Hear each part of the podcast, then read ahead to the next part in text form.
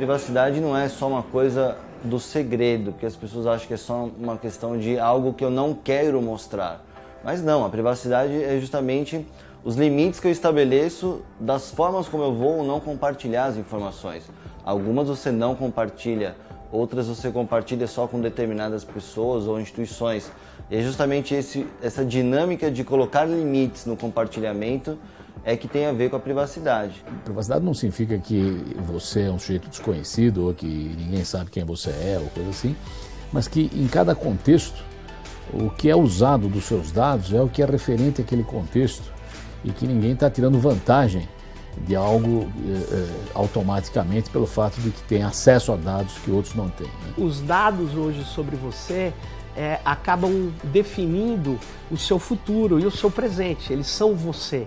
Então a proteção de dados é um elemento também é, crucial, é, que é a proteção da tua identidade, né? Eu acho que como a internet avançou muito rápido e que de repente todos nós tivemos uma exposição é, muito maior do que tínhamos no passado, quando éramos basicamente receptores e não emissores, né? Isso pegou a grande, a grande quantidade de usuários de uma forma um pouco ingênua ou, ou desprevenida, quer dizer, eles não, não, não atentaram é, para características do novo mundo. Quer dizer, existe uma exuberância na internet que eu acho muito positiva, que todo mundo possa falar e ouvir e tudo mais, mas existe também uma exposição e, e, sem que os anticorpos tivessem sido criados. É como uma, uma nova gripe. E que acho que é legal lembrar do fluxo. Na, na rede digital e nas várias tecnologias, é tudo muito mais rápido, acelerado. Então muda completamente a dinâmica. Se antes das tecnologias digitais a informação era a priori privada por padrão e pública com muito esforço, né? tinha que fazer um esforço para tornar uma informação pública. Agora a lógica no digital é, é ao contrário. As informações passam a ser quase que públicas por padrão e privadas depois de muito esforço, né? para limitar e colocar uh, barreiras, digamos assim, nesse ambiente que não é mais apenas físico, mas a informação flui com muita rapidez em escala global. E é um caminho sem volta. Então, a partir desse momento em que o usuário começa a perceber que as suas relações sociais, as suas relações jurídicas, comerciais, são baseadas cada vez mais na internet, ele começa a se questionar quem tem acesso àquela informação, aonde a minha informação vai parar. A gente acaba tendo nossa informação disseminada por aí às vezes com a desculpa de que, bom, isso era fundamental para a gente ter é, modelo de negócio na área ou coisa desse tipo.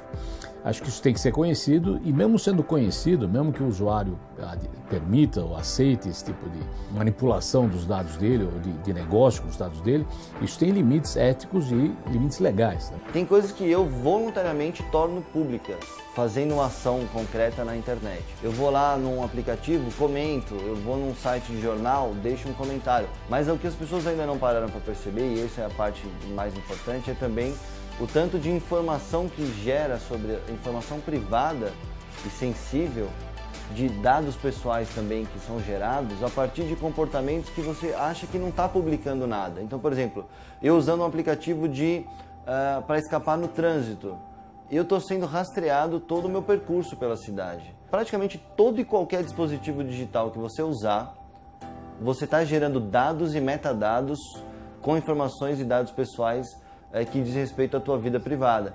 Tem coisa que você, aplicação que você vai usar, que você tem que dar o consentimento. É, não tem o que fazer, porque senão você não usa a plataforma. Mas será que ele não teria que ter vários tipos de consentimento? Então, a gente precisa começar a discutir isso. Eu sei que essas empresas são privadas, mas elas estão operando na área que eu diria hoje que se chama interesse público. Antigamente a gente via que na configuração de todo tipo de serviço, de apps e redes sociais, o raciocínio era do mais público para o mais privado. Hoje isso não deve ser mais assim, por questões legais. Tanto a LGPD, a Lei Brasileira de Proteção de Dados é, Pessoais, e o GDPR, o Regulamento Europeu que trata da privacidade também, eles tratam do tema que a gente chama de privacy by design, ou seja, a privacidade ela deve ser aplicada desde o início da concepção de uma ideia ou de um produto, de um serviço. Então nós temos que encontrar uma posição no meio, porque nós não queremos perder, digamos, a vantagem e o conforto de ter ferramentas que nos auxiliam no dia a dia, mas também não queremos ficar é, desnudos perante o resto do sistema. Quer dizer, o importante é ter um equilíbrio. Então acho que o equilíbrio é algo que a lei vai ajudar a gente a chegar nele. É como a gente organiza uma cidade, né? É, nós somos livres para fazer muitas coisas na cidade, mas tem algumas regras. Senão vira um caos.